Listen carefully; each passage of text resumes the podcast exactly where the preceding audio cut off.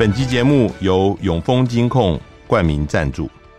翻转金融，共创美好生活，以新闻开启国际视野。永丰金控与您一同掌握全球脉动。大家好，欢迎收听联合开炮，我是郭崇伦。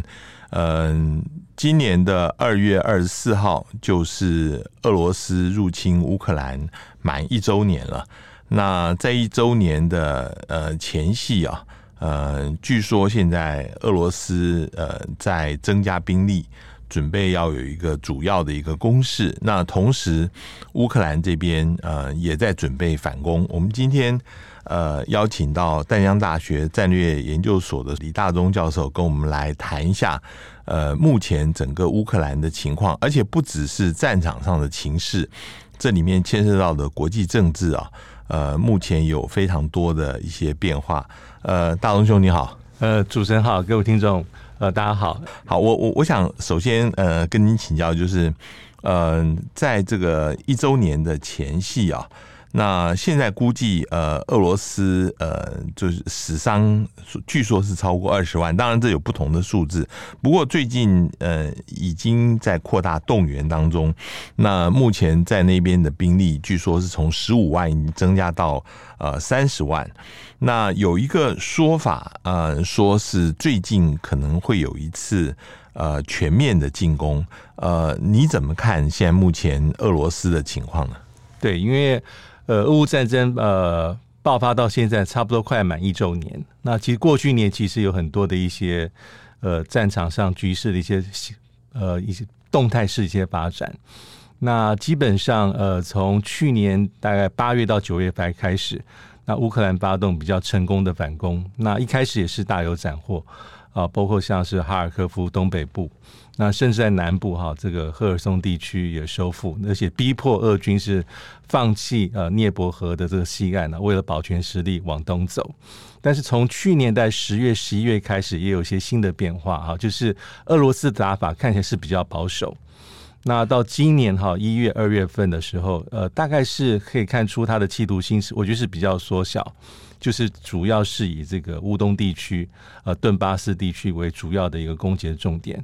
那如果根据这个美国的这个华府智库哈战争研究所的一个估计，目前看起来它的俄军的攻势是有明显的增加，但能不能说这是一个它最大规模的一个呃发动所谓的攻势，目前也没有办法完全这样做判断。但的确攻击的这个频率还有它的这个规模是。比过去来的更大更强，而且它的范围是缩小到带有一个主要的攻势是乌东地区。那这里面有两个次要的目标哈。如果根据呃 ISW 的一个分析，那第一个目标是完全掌控哈卢甘斯克州啊，因为卢甘斯克对于俄罗斯来讲，它掌控的比例比较高，嗯，但还有一些残余的这个地方没有获得完全控制，嗯，所以他把矛头哈往西走。这边呢，两个地方，一个是朝这个，我们知道在呃这个哈尔科夫州哈，这个去年十月、十一月哈，这个俄罗斯是从这边基本上是收缩撤走，但现在俄罗斯又尝试往哈尔科夫州的东部推进，这是一个重点。第二是在顿内茨克州的北部形成一个所谓的包围圈，所以现在的矛头在是呃围绕在呃史瓦托夫。呃，克尔米纳哈周边地带好，这两个地方是争夺比较强的地方，所以我们从新闻里面可以看到，比如说像哈尔科夫州的这个格里呃亚尼斯呃基夫卡啊马修基夫卡呃德沃里奇纳这些小的村庄跟重城镇，成为双方反复争夺的一个目标。那这是第一个哈乌东地区的重点。那第二个重点就是要希望能够掌握更大比例的顿内茨克。那顿内提茨克州这里面，就是我们从呃这几个月国际媒体比较关注的地方，包括像是巴赫穆特啊、阿阿夫啊、这个迪夫卡啊、布格列达尔这几个城镇，是一个双方攻防的一个重点。那这是乌东地区顿巴斯是一个目前俄罗斯矛头的重点。那次要的目标是在这个南线，好，就是南线在沿着涅伯河啊河岸啊，包括扎波罗。罗勒州啊，双方的这个对峙，还有频率攻击的频率也是有，但基本上若根据呃，美国智库的一个估计，目前俄罗斯的完全的重点是顿巴斯，那尤其是巴赫穆特了，因为巴赫穆特从去年八九月弄到现在，已经将近半年了。很多人说这是绞肉机，因为双方投入大量的兵力，嗯，基本上乌克兰是守势，俄罗斯是发动攻势，而且刚才我们也提到说，因为去年在俄罗斯有发动所谓的部分的动员。动员令，所以他带有征召到将近二三十万新的一个兵力，那其中一部分是投入到乌东地区顿巴斯的作战，那这也给俄罗斯比较大的一个余裕啦，就是跟如果跟去年大概七月八月比起来，这是他一个比较大的一个优势，所以目前的状况大概是如此，就是主攻就顿巴斯，就俄罗斯这乌东地区，嗯，那俄罗斯明显他的野心跟去年开战。甚至在四五月时期，他的野心是缩小的。嗯，呃，在这个情况之下，因为最近呃媒体报了很多，就是巴赫姆特的呃情况在乌东哦。那现在这个似乎嗯、有人说它的战略价值不高，只是现在是双方一直在消耗，就像你说的，像绞肉机那样子啊，用炮弹互轰互轰，然后用坦克这样打。嗯，有一个说法是这样，就是说。美国是在劝告乌克兰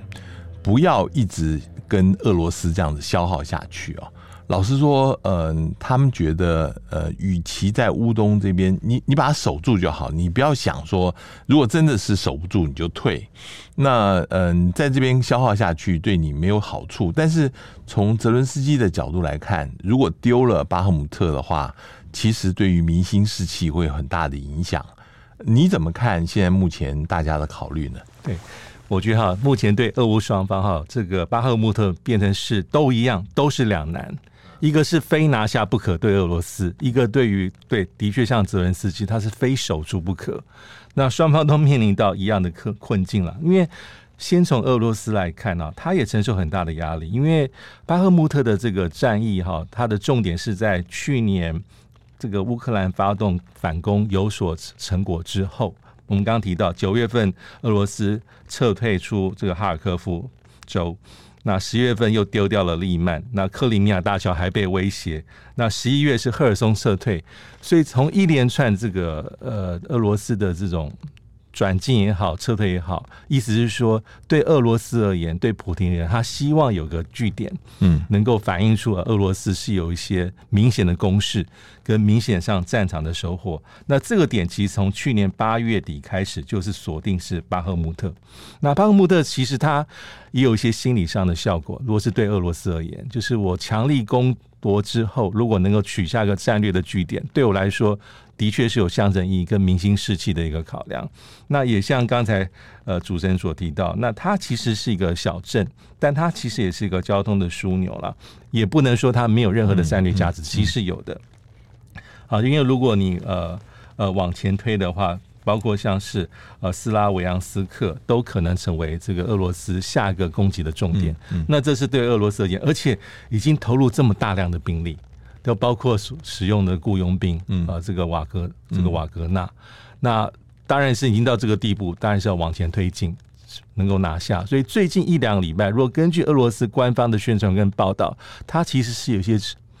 一些斩获的，所以也不排除有可能完全掌控。但是这个地方的确是僵持，它僵持太久。嗯，但对泽文斯基而言，何尝不是如此？我在这边已经花了这么多的精力、心力，构筑防线是。守了这么久，其实他的这个死伤在这个这个点上也很惨重了。嗯嗯嗯。那你如果按照美国，假设媒体报道是正确的话，美国可能叫他说这个地方也许可以呃稍微不用那么的坚持。嗯，嗯。那他之前从八月九月到现在将近五个月六个月。你手下的这个成本，你的牺牲，你的那那算什么？已经投入这么大量，撑这么久了，嗯，所以对泽伦斯基而言，一样是两难，也有输不起的，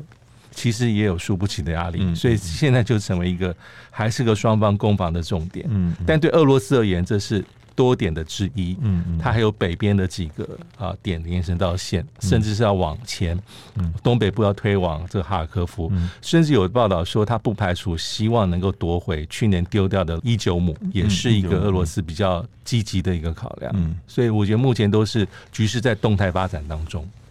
嗯，好，那个我我我现在再回过头来讲那个俄罗斯，它现在整个的呃攻击啊，因为这一次据说呃巴赫姆特有进展，主要是瓦格纳那个佣兵集团啊，大家就会觉得很奇怪，为什么在正规军在打仗的时候，俄罗斯会用一个佣兵啊？那呃外面有很多报道，包括。他之前都是用监狱里面的犯人，用特色的方法让他加入这个，大家都好像不用不怕死一样哈。然后它里面呃，甚至可以用私刑来处决逃兵等等的。那嗯，当然这里面有一个因素是，这让这些呃这些凶神恶煞在前面冲锋陷阵，呃，普丁可以呃，即使他们死就死了，不会影响到后方太多，因为呃，你不能要这些充援兵到前线去打仗。那普丁那个时候呃，在第二次动员的时候，已经引起天怒人怨了。对于后方的这个一般的老百姓啊，呃，大家都呃不愿意自己的子弟去牺牲。你如果说是这职业军人，甚至是犯人去打仗，其实大家影响呃不会有这么强烈的感觉。但是用这些雇佣兵去打，这个在在这个战争的这个历史上面，其实也不是没有，但是在现代战争里面，似乎是一个蛮特别的一个情况。您能不能谈一下这个情？对，呃，这个呃，瓦格纳这个佣兵集团啊，的确在这一次获得大家呃比较高度的重视，但它成立的历史也有一段时间，哈，大概是二零一三一四年就开始。那为什么叫这个瓦格纳或瓦格纳啊？有一说就是他领导人之一、创办人之一的乌特金啊，俄国的退伍军人。那他为了向他喜欢的作曲家致敬，也取了这个代号。这个不知道呃能不能是。完全是真的，但基本上的确像刚才呃主持人所说，他基本上还是个私人武装，但他又跟俄罗斯的政府关系是密切的啊，私下关系密切，而且他的发展从一开始数百人、上千人、上万人，到现在整个俄乌战争爆发之后，他的规模可能从扩充到数万人这么多，而且如果从他的装备来看，其实。也不差，他从各种轻兵、轻兵、轻兵器啊，到装甲车，甚至防空武器，可能都有配置。而且它其实有一些，为什么这么有用，会被这这个我们刚刚讲在绞肉机里面被俄罗斯视为是个攻击发起的矛头，主要是它也有一些它的实战经验啊，从过去呃克里米亚这个冲突、叙利亚内战，到介入很多非洲地区的。内部冲突，利比亚、苏丹、中非、中非共和国、莫桑比克都有，所以这个哈，我先来讲，当然是你看用用什么形容词来形容它，声名大噪还是恶名昭彰？嗯嗯，嗯，因为瓦格纳这个集团基本上被西方、被欧盟、被美国基本上已经是制裁，成为他制裁对象，包括他的领导者哈，包括他的相关的机构都是被列为是资产冻结。哦，或是履行禁令、黑名单等等等等，但基本上瓦格纳的集团的负责人是不服气。他说：“为什么会被美国定位为这个跨国的这个犯罪组织？他觉得说他就是一个佣佣兵集团。但在战场上，哈，其实这一次就像刚才所提到的，他在这个乌乌东地区的俄军攻势上扮演很吃重的角色。哎，我打一下，对，其实不只是俄罗斯有这样佣兵集团，像美国。它像黑水也是也是一种是私人武装保全，你说它保全也好，但是它也是呃有武装的。这个这里面的差别在哪里呢？呃，还是说黑水主要它没有像成战斗战斗部队那样子去攻城略地，只是作为保全为主，这可能是安全维护啦，或是保护一些基地、海外美军重要政府部门的设施，可能是以这个为主。嗯嗯嗯。那华格瓦格纳集团基本上其实赋予是一个重任。就是攻坚的角色，而且在战场源源不断的投入。嗯嗯嗯嗯。那在这一次战场里面，其实他有斩获，也立下战功，但是他的代价就是他的牺牲很大。呃，他急需要补充兵力，所以才会像刚才主持人所提到啊，从监狱里面去找这个呃这个这个囚牢囚犯。嗯，那当然是重赏之下，希望有勇夫啦，就力之所趋，就是包括给你丰厚的酬劳。也承诺啊，有媒体报道说，承诺说，假设你从军半年，也许可以获得特赦。嗯嗯嗯。那当然，他一方面也非常残暴，就是像最近媒体所释放一些影片跟讯息，对于在战场阵前退却者，他可能就动用死刑，用非常残酷的手段去阻阻挡这样的一个一个一个一个状况。但不管如何，对于俄罗斯现在的这个。这个攻势而言，他基本上是站在第一线，嗯嗯，啊，是不扮演很重要的这个攻坚的角色，嗯。那当然，很多人说啊，成也萧何，败也萧何。目前根据这几这一阵子西方媒体的报道，但是真实性也不得而知，也可能是某种程度的宣传。嗯，意思是说，像瓦格纳佣兵集团啊，这些主要的负责人啊，比如说呃，这个共同领导者这个普里戈，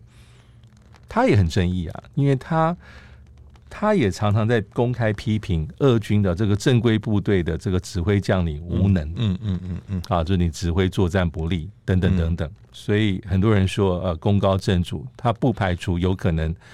呃，这个从政啊、参政啊，甚至在俄罗斯国会里面组政党，企图去进入国会，嗯，所以也可能成为普京的隐患。对普京来说，这个东西，呃，你需要他，你仰赖他。但是如果他进一步有这种政治上野心，那可能也不是你所乐见。但这方面的讯息跟报道，目前大概是西方媒体比较多。嗯，嗯，到底有没有呃，这瓦格纳集团的高层跟普京有这样的一个高层出现，慢慢出现矛盾，我觉得还要再判断一下。嗯。呃，我们回过头来看，现在目前乌克兰得到西方的呃支援的情况，因为呃十四号在布鲁塞尔正在开那个北约部长会议。那北约部长会议，呃，原来大家以为就是说可能会呃讨论要不要提供呃乌克兰战机，这个是一个非常敏感的问题。其实美国跟德国呃之前都反对这个时候提供战机。呃，前一个阶段，嗯、大家呃，虽然很有些国家还不愿不愿意，但是后来都同意了提供坦克。呃呃，这个美国是 M1A2 啦，那个在德国是提供豹式二型坦克给乌克兰。那现在如果说要提供战机的话，为什么呃北约国家还是迟疑的？这个是不是在？提供武器给乌克兰上面有一个红线在那里，呃，就像是美国现在对于要不要提供乌克兰长城的火箭打三百公里的啊，他们是有一些保留的，还不愿意提供。那究竟北约在支援乌克兰上面，他守的这个红线天花板又在哪里呢？对，我觉得这是一个很关键也很有趣的一个呃议题啊，就是我自己会这样判断，就是美国有一条线，北约有一条线，红线，嗯，但这条红线其实是在调整当中的，我觉得它有松动的迹象。过去一年里面，我觉得看得蛮明显，因为一开始北约跟美国拜登这个口风很紧啊，就是说我大家提供武器装备，但不是所有东西都能提供给你，但我我不会直接派兵，不会直接让北约的部队跟俄罗斯。交战，这是美国所采取底线，但其他我都做，外交的、经济制裁的、武这个呃装备弹药的啊情报分享，我都可以给你。但这里面有几条点啊，比如说战车的供应，一开始美国也没有说好，嗯、但是打到一定阶段的时候，我们可以看到哈，这个会发现哈，乌克兰已经不能够只满足于西方国家提供什么，提供。西方国家提供的东西，哈，就是装甲车、装甲运兵车、装甲战斗车，呃，自走炮还有长城的火箭，包括海马斯，但射程口有一定一定的限制。各式的呃装备弹药、呃轻兵器，这些没有问题。但是当你要谈到反攻的时候，你需要大量的而且一定程度的主战车，而且要一定数量，你才有办法攻城略地。啊，这个已经。就一说，之前西方所承诺的已经给的东西，对乌克兰来说，他并不能满足。所以泽伦斯基在很多场合里面，他东西越要越多。对，但是北约也在守那条线，有没有守？我觉得有守，但是很多东西我觉得慢慢放松。比如说战车，就是，嗯，因为乌克兰战车跟战机是他的想要的清单。如果我们有印象，回顾一下，在去年十二月份的时候，美国有首肯一些东西。啊，比如说包括爱国者，爱国者一开始美国也没有给，嗯嗯，这是美国自己设定的线，可是慢慢其实放松，所以我觉得那那条线放松。那战车也是，到最后美国愿意给，给了三十一辆的 M1A2。嗯嗯。那还有，我相信因为美国的压力，德国一开始只给装甲车的。嗯嗯。啊，到后来德国在今年一月份消资松口，啊，给这个这个提供啊十四辆豹二啊，大概是一个连，这个是一个很重要的突破点。为什么？因为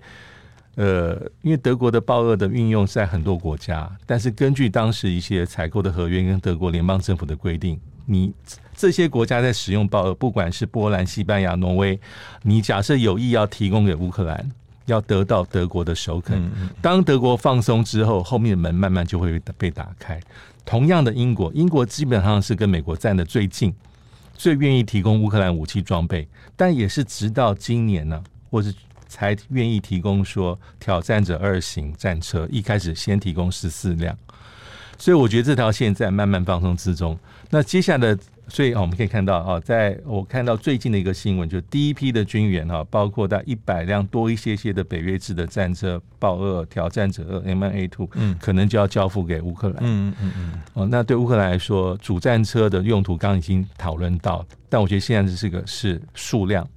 第二是来的速度有多快？你觉得训练？你觉得这个这个战车，如果说照原来估计要达到三百辆的话，三四百，这个是会用作乌克兰呃在反攻之用吗？他们也在准备一个大的攻势嘛？对，是因为目前很多报道就说乌克兰可能会在春季，其实这个春季的谈法是去年底就在讲了，嗯，但还要取决于他目前的准备状况，因为即便你取得这么多先进西方呃各种不同形式的主战车。你都需要训练，都需要时间，都需要熟悉，都需要上手，所以没有那么快。所以现在我们也看到一些报道说，春季可能是比较乐观的估计，搞不好拖到夏季，没那么快。当你装备到齐之后，你能够发挥战场上发挥你的功效，也不是一下子就能够达成，一夕之间。嗯，所以这是一个。那战车哈，战车是乌克兰很早就想要，但美国这条线守得很紧。到，即便到今年的这个一月三十号，我记得就没有多久之前，拜登被媒体堵啊，包括美国很多国会议员说，为什么不给战机？嗯，但战机哈 F 十六，当时拜登是斩钉截铁说不会，他就是个 no，不会给。所以美国可能有些考量，因为战机毕竟是比较强大的武器，攻击性，不管是什么样型的战机，攻击性比较强。这方面美国会考虑比较多，但是这条线会被摆动，我觉得也很难说。嗯嗯嗯、一年之内，美国的那个线，我觉得那个线在模糊当中，在做微微调，是战场的状况，乌克兰的实际需要，还有整个战场的形势，我觉得那条线并不是死的。嗯、所以未来有没有可能哪一天提供，我觉得都不能排除。这一条线有人讲，就是说，嗯。北约很担心自己被卷入直接跟俄罗斯的冲突里面啊，那嗯，但是呃，就这就是之前曾经呃有人也提过，为什么不在乌克兰的上空实施禁飞区啊？呃，美国其实以前呃，其实以前北约在利比亚上空，在呃伊拉克上空都实施过禁飞区。那呃，这个禁飞区就是你敌方的飞机不能够进到这个空域来，但谁来守呢？如果是呃，在这个目前的情况之下，呃，乌克兰没有足够的空军，就得要北约来守了，那就意味着直接会跟俄罗斯的呃空军会展开这个冲突，是不是在这个考虑之下，现在目前呃，不管是武器的提供，或者是北约提供的援助，都要守住这一条线呢？对，这可能也是考虑重点，因为这个禁飞区或禁航区哈，no fly zone，其实泽伦斯基在去年开战没多久就向西方国家要求，嗯，但美国从来没有允诺过，因为这个等于是开了直接卷入战争的黄灯，就是很可能在下一步就是直接跟俄罗斯对战，呃，北约的战机、北约的空军、美国的空军跟俄罗斯的空。这个空军啦，战机对干，因为从过去例子面很清楚，当你要执行禁航区，意思是说这个空域我负责，除非你有特殊的理由，不管是人道、医疗，你不明飞机在这个禁航区的上空，嗯、我是要把你击落，否则我如何能去执行？嗯、而且为了执行禁航区，我还得负责去压制地面对我的一些防空的威胁。嗯嗯嗯。我们过去在这个利比亚很明显啊，这个利比亚二零一一年联合国安理会的二一九七三号决议，如果没有记错的话，就有禁航区哦。那禁航区其实就是西方国家、北约为主的国家发动攻势的一个黄灯，是因为就可以对这个利比亚当时的这个政府、格达菲的政府的武装发动攻击。那其实因为当时的我记得联合国安理会的投票很有意思，十比五，十票赞成，五票是弃权。我印象中包括俄罗斯跟中国大陆在内。嗯，事后有些国家对这个禁航区当时过。有一个保留，就是说，他等于是开了黄灯，嗯，嗯嗯授权北约执行武装的任务，嗯嗯，所以这是一直很有争议。所以拜登对于禁航区的使用同意一直都没有收肯，就我愿意帮你很多东西，但禁航区基本上我一步一步之遥、半步之遥，我就会卷入跟俄罗斯直接的对干，嗯，这个就风险非常非常大，嗯嗯嗯对。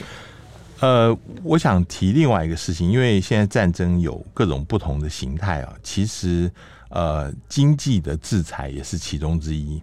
那我们知道，在过去一段时间，其实欧洲呃一直仰赖俄罗斯的能源呢、那这个能源主要是从北溪的一号、北溪二号后来盖了还没有使用，从那边过来这个天然气呃的供应，嗯。一直有一个呃，就就在去年的九月，这个北溪管线被炸了哈。那一直有一个说法说，其实真正得利的是美国，或者是美国希望呃欧洲能够摆脱呃对于俄罗斯能源的依赖。那这样子的话，真正欧洲能够跟美国站在一起。那现在有一个报道，就二月八号有一个 Seymour Hersh，呃，他是很有名的调查呃报道记者，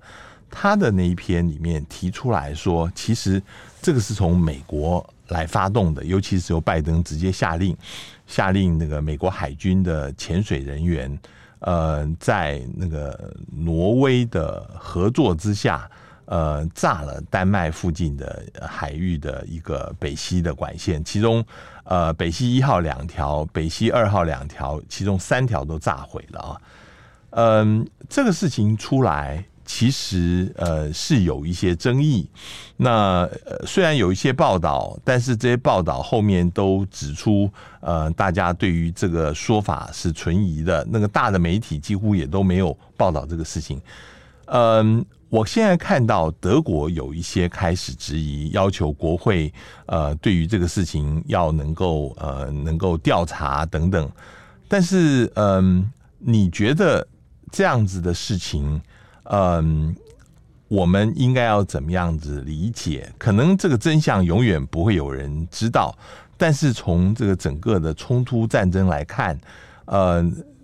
把这个管线炸掉似乎是有这个必要的。你怎么看这个事情？对啊，我觉得这个哦，从去年九月这个北溪哈遭受攻击哈，这被破坏之后，到现在这位这个调查记者他把矛头直指说，呃，可能是美国干的，拜登政府指使的。但我觉得这个东西就是罗生门呐，嗯啊，永远没有办法确认有明确证据说是谁，可能到最后还是会成为一个一个悬案。其实凶手的可能性就不外乎几个嘛。美国跟美国的盟友、西方、俄罗斯自己干的，或是第三方，不会有其他答案。嗯，那身为呃事主或是苦主之一的这个俄罗斯或德国，照理说他应该非常的积极，要知道调查真相是谁来做破坏的。但看起来到现在几个月过去之后，没有任何相关的讯息。那真相永远不得而知，而且这里面的确很多是阴谋论。好，我们如果回顾一下去年九月份。当北溪被破坏的时候，当时就两种说法。第一个是一个铺天盖地的啊，包括像是一些国际媒体比较跟西方有关的啊，就是说哈，俄罗斯干的。呃，但是后面可能有些宣传战，比如说哈，九月二十七号《明镜周刊》报道，德国他说哈，CIA 中情局在去年夏天就跟德国政府警告，北溪一号、二号有可能会遇袭。中情局向德国警告有危险，意思说，但不是美国干，我都向你示警了。还有西方官员透过媒体暗示普丁下令的，比如说 CNN 相关的报道说，哦，在爆炸之前有德俄罗斯的潜舰跟工作船在事发地点不远的海域作业，然后 CNN 又引述匿名的美国官方的这个官员的讲法说，俄国是区域内唯一有能力跟动机蓄意破坏管线的国家。那丹麦的军方有类似的说法，甚至包括啊，还蛮找到了德国联邦情报局的前局长辛德勒。辛德勒说，一定就是俄罗斯，因为天然气价格会因为北溪的破坏而上涨，最符合本俄罗斯利益。这是一种讲法。嗯。第二种讲法就是，哎，从动机来看，从谁是最大获益者，未必是俄罗斯，也可能是英国跟美国。这方面的讲法有一个当时大家最注重的一个证据，就是说，波兰前外长也是欧洲议会的议员希尔科斯基，他在爆炸之前就在推特上对美国表示感谢。当时媒体很多报道，比如说，谢谢你，美国。乌克兰跟波罗的海花了二十年的时间反对北溪的建设，现在终于看到这价值两三千亿美金的废铁葬身海底。他是谢谢美国，谢谢拜登。嗯嗯、那这样的引述，其实他也引用了拜登先前的谈话，就是在去年二月八号，哎，俄乌战争还没有开打的时候，当时俄罗斯的这个德国总理肖兹访问白宫，那当时是。美国当然是在后面给德国很大压力，因为北溪北溪是增进了俄罗斯欧洲国家对于俄罗斯的依赖，所以当时肖兹还没有做最后的决定，要不要取消北溪的营运，也不确定俄罗斯会不会入侵乌克兰。但当拜登哈这个拜登当时是对肖兹的面表明说啊，如果俄罗斯入侵乌克兰，将不会有北溪二号。当时媒媒体都看到。媒体就问说：“哎，美国问媒体问拜登总统，你如何能够阻止由德国所管理控制的北溪二号？”拜登当时的讲法是说：“我跟你保证，我们有能力这样做。”嗯，所以这些是一些比较从另外我们可能看起来是比较阴谋论的角度去看，哎，可能美国可能性不能排除。那还有一个理由，就像刚才主持人所提到。好，假设北溪哈永远中断断气，因为之前俄罗斯把北溪当成是一个工具一样要挟，一下说管线要要整修，一下维修，一下断，一下哪时候重启。那假设它完全永远断气的话，最符合英美的长期利益，因为德国再无悬念了，你不用指望它了，反正断了，从其他的方法去取代供应。这也是一种讲法，就是说，意思是说，哈，如果是俄罗斯主动迫害自己的这个输气资产的话，无缘是自掘财路，斩断乌克兰战争之后，俄欧关系改善可能性。那也会意思是说，哈，英国跟美国可以迫使德国跟欧洲，你再无悬念，你不要想再恢复北溪的供应。啊，目前的局势就是赤裸裸，就是俄罗斯就是我们的对手，我们就要想办法去。减低我们对它的依赖，嗯，多元化我们的经营，好，不要只靠俄罗斯，嗯，所以这两种讲法其实在理论上都有道理，但是很可惜，到目前为止，即便是这位调查记者报告，我看了一些媒体的报道，大概我们都没有直接证据，没有直接证据，都只能用逻辑上来做推论。所以我刚刚一开始说，可能最后就是罗生门 悬案，我不知道哪一天，也许哪一天，哪个国家相关的被解密了。或是被如何如何了，嗯、或是哪些官员出了一些回忆录了，嗯、有暗示一些更多的线索，否则我们现在真的无法真正做最后的定论跟判断。呃，这个乌克兰战争其实影响的是全世界，其中也包括美中关系了啊。那嗯、呃，美国是一直希望呃中国大陆在呃不要协助俄罗斯。那大陆在嗯刚开始的时候似乎比较偏向俄罗斯，后来又转趋中立了。呃，我我要想要问的就是，嗯，原来预计在二月呃五号呃六号布林肯要去访问中国大陆，那据说其中一个重要的目的就是要来谈，嗯，中国大陆跟俄罗斯的关系，希望进一步的。呃，大陆呃能够收敛，尤其是美国事先就已经放出消息说，你虽然说官方没有支持，但是呃，你的民间呃提供卫星照片给瓦格纳集团，你说是呃民间对民间，但是其实这个其实是帮助俄罗斯的军事进展的哈。那嗯、呃，现在虽然因为气球的事情暂缓前往，但是嗯、布林肯还是要跟王毅，呃，据据现在报道说，还是要跟王毅在慕尼黑安全会议上见面。美国究竟是？担心中国大陆会怎么样？他希望能够嗯逼中国大陆在俄罗斯战争这个事呃乌克兰战争这个事情上面采取一个什么样子的一个立场呢？对，我觉得对美国来说哈，因为他当然很清楚啊，这个俄中关系是紧密的啊，基本上而且紧密不是这一天两天啊，大概从一九九零年代中期之后到现在。啊，俄中的所谓战略协作伙伴关系是往前推进嘛？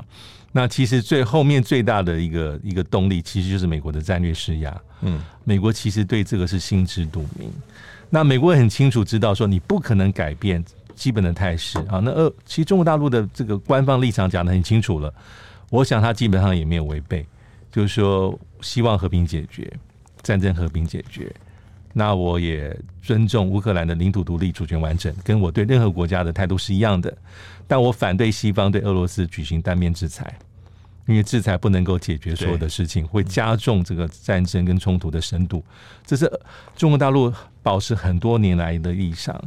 那现在美国要做的地方就是说，哈，就像刚才主持人所提到的，但有很多灰色的地带。对，我相信中国大陆目前为止没有直接提供武器装备给俄罗斯。因为这是从开战之初，美国跟西方就警告北京很多次，如果有任何的蛛丝马迹是直接武器装备运给俄罗斯，而且投入到俄乌战争，美国早就把证据摊在阳光下，对俄北京施压，而且美国的警告很久了。嗯，但那种其他多边的形各式各样民间的形式灰色地带，这个很难做一一的判断。所以对美国来说，哈。他知道要把这个中国大陆稍微再往我这边拉一点，我不可能裂解你，我不可能成功理解你，但至少习近平政府你要保持你之前的一些诺言，嗯、武器装备、军军事的这些物资你不能提供。嗯嗯嗯、那。布林肯最后不能去，我觉得后面反正是气球事件。但我觉得气球是一个，我不能说是虚假议题，但从这个议题里面可以看到美中关系如何的多么的脆弱，它是经不起任何的蛛丝马风吹草动的。布林肯想去中国大陆，基本上虽然他后面的话之后的话也讲了，他说我从来没有邀过。对。但难道他不欢迎吗？对，我觉得他当然希望布林肯能够去，嗯、能够稳定美中关系。嗯嗯、拜登希不希望布林肯去？当然希望。嗯、但是气球事件，不管这事件是双方的鹰派，不管如何，我觉得反映出中美关系现在是没有太多的政治互信，嗯、非常政治互疑。但是很呃很很奇怪的就是说，呃，在布林肯原来说预定要去之前。呃，莫斯科那边突然宣布说，王毅在去完慕尼黑安全会议会到莫斯科来，然后来了以后，还有一个传言说，预备要安排今年春天习近平访问莫斯科的事情。那呃，当然大陆后来也没有承认，但是也没有否认这个这个报道啊。呃，莫斯科放出这个消息，是不是也希望能够拉开？美国跟中国之间的关系，那尤其是在现在这么敏感的这个时候，那再加上气球的事情发生了以后，那对于呃莫斯科其实呃更是得偿所愿了，是不是？我觉得是。嗯，以莫斯科角度来看，当然哈，他不愿意见到美中关系有明显的修复，那对他还是当然是比较不利的。但以中国大陆的角度来看，呃，中俄之间很紧密。但中美之间，它要保持一定程度的沟通了，就是他所谓的这个有效控管分歧，也符合拜登所讲的这个建立所谓的防护栏。但我们也知道，经过两年多，这防护栏其实要建立真的好难好难。嗯，嗯，嗯，但是。我觉得哈，习近平访问俄罗斯，如果真的是有蛛丝马迹，也不足为奇。因为在疫情之前，习近平访问最频繁的国家就是就是俄罗斯啊，嗯嗯、几乎每年双方的领导者，双方领导者都会碰面的，很正常。嗯，我想呃，接下来问一下，就是呃，单单乌克兰内部的问题，因为乌克兰最近嗯、说是要开始反腐啊。那嗯，他听说有十个大概部长级的官员后来都纷纷的呃辞职或者是被免职，因为涉及到贪污。那当然有一部分原因是因为嗯，他现在希望能够加入欧盟，欧盟他对于会员国它的透明、它的反贪都有一定明确的一些规定。那乌克兰的贪污，嗯、呃，在欧洲是非常有名的，十年以前开始大家就认为贪得一塌糊涂啊。那嗯，但是我们知道，在政治上面，往往反贪就像中国大陆一样，是呃去除政敌的一个很重要的一个方式。嗯，在泽伦斯基这一边，嗯，也有人在怀疑是不是他借这个方式，呃，要去除政敌，因为乌克兰。理论上来讲，今年他要选总统的，但是今年，嗯，因为战争的关系，嗯，他当然现在看起来会往后延了啊。你怎么看现在乌克兰现在目前的反贪的一些措施？对，嗯，当然泽连斯基的那个现在大刀阔斧看起来是反贪呢，我觉得也有他的一些考量在政治上啊，因为的确上次选举是二零一九嘛，哈，然后他当时是百分之七十以上的高票。按照他的宪法，可以再连任一次啊，这四年五年吧，四年五年，所以有可能也有他的政治上考量。但我觉得他的反贪，我会这样猜想是，主要还是一个国际压力，尤其是西方啊。那刚才所提到，的确啊，欧盟给予乌克兰乌克兰呢候选国的地位，反贪改革是他观察的一个主要的重点。但我觉得很重要的一个压力，还是西方盟国，尤其是美国的施压施压。因为我们回顾一下，在去年其实就有一些零星的美国媒体在做报道，就是说我们援助这么多的武器装备军援给乌克兰，到底这些装备的有流向为何，用途为何，有没有有效的运用，是不是有可能被不肖官员倒卖？当时美国国会议员也有咨询，我觉得对泽连斯基来说，哈，他大概很明白，这是乌克兰的生死关键。嗯，你所有的抵抗到现在，撑到现在的原因是国际社会的支持你的程度。那主要是以美国为首，如果没有办法有效处理这些你的盟国，你后面对你最大支持者对你的一些质疑的话，我觉得这是他潜在的风险。而且拜登这么支持乌克兰，他后面还是要有他民意作为依归。是，那共和党现在本来就跟民主党态度有别。是，那共和党现在掌掌握众议院，很多共和党的大咖都曾经质疑过，甚至讲说，如果我们掌控众议院，我们可能未必会像。过去的民主党不能给空白支票，我不会给你空白支票，所以我觉得主要泽连斯基他的考量还是一个，你必须要稳住西方对你的支持。我觉得后面有美国的施压，而且这一次他开除从一月份到二十二月份，其实你看他开除官员数目之多，有些还常常上电视新闻的，嗯，包括总统办公室的副主任、国防部的副部长、副总察、检察总长。基础建设施部的副部长啊，还有还有好多地区发展部的副部长、社会政策部的副部长，他的下台很多已经被媒体指出是跟贪腐、什么采购丑闻，还有什么挪用人道救援的专款，然后处理发电机进口收了回扣。所以以这么多官员来看，你不能排除说这这可能是一种现象，或者比较系统性的。那你如果不做这一步的话，我觉得泽文斯基自己他的。地位的稳固跟西方对他的支持也会受到牵连。当然，你借由这一手，你当然可以，就像刚才主持人所提到，你在你的政府里、政治圈里面在树威，嗯，就说我以这个为我最重要的一个合法性、正当性理由，他一定会连任的。但是在这个里面，他把他所有的事情，呃，把他的障碍、潜在的风险都排除。我相信，不管是何时选总统，泽连斯基应该出高票。对。我我我最后想问，就是当然我们知道，呃，现在似乎双方都摆出要决战的一个态势啊，但是呃，俄罗斯的副外长他十一号的时候提出来，他说他愿意跟乌克兰做无条件的谈判。但是必须要建立在现实的情况之下啊，那这个是不是表示说，嗯，俄罗斯就是以现况为准来谈，嗯，就是他不会撤出他现在占领的领土了？这跟呃乌克兰的期待当然是很不一样的嘛啊！你觉得现在和谈的可能性怎么样？那嗯，我们嗯、是不是今年嗯会看到有可能双方在某个情况之下愿意坐下来谈？对我可能还是比较悲观的，因为如果看俄罗斯讲法啊，他其实讲法已经是比较保守一些，保留有保留一些，但是我相信他要做的是。我在战场上巩固顿巴斯，就刚才所讲的那个最重要的战争的主线，乌东地区完全掌控。那他不可能归还他所占有的土地，嗯，更不可能归还二零一四年之后所掌有的这个克里米亚半岛，嗯，跟从去年二月份再往前推进的土地，顶多再根据现状跟目前所战场上的现实达成停火停暂时的停火协议有可能，但要交逼他交出。吞下去的土地，这不可能的。俄罗斯花了这么大的代价，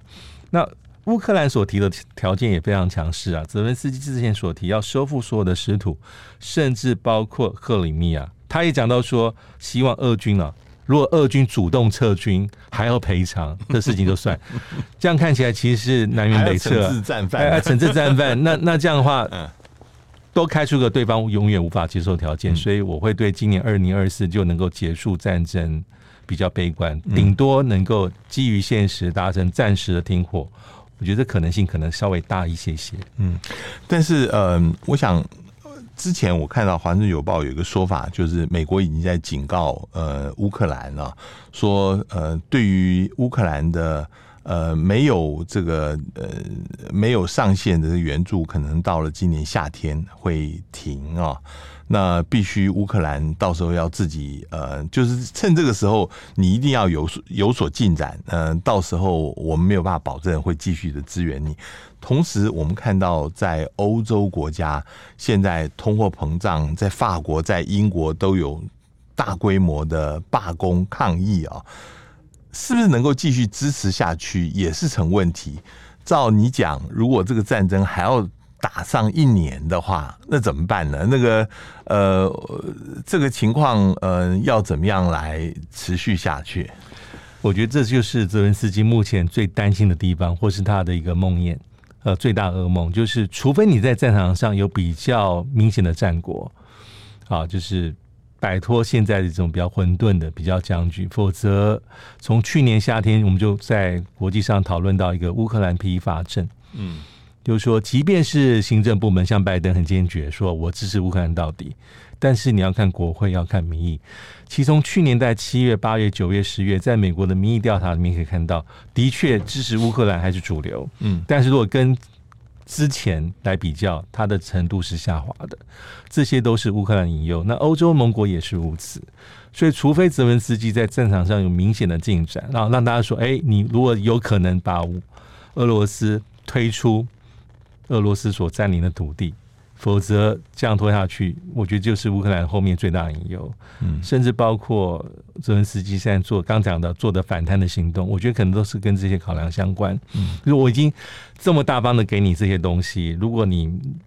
让我们怀疑说哈，这些有一些上下其手，嗯嗯嗯、前方吃紧，后方请吃，那这基本上对他的国际行销。国际宣传跟巩固各国内部支持的民意，我觉得是有直接的相关。嗯，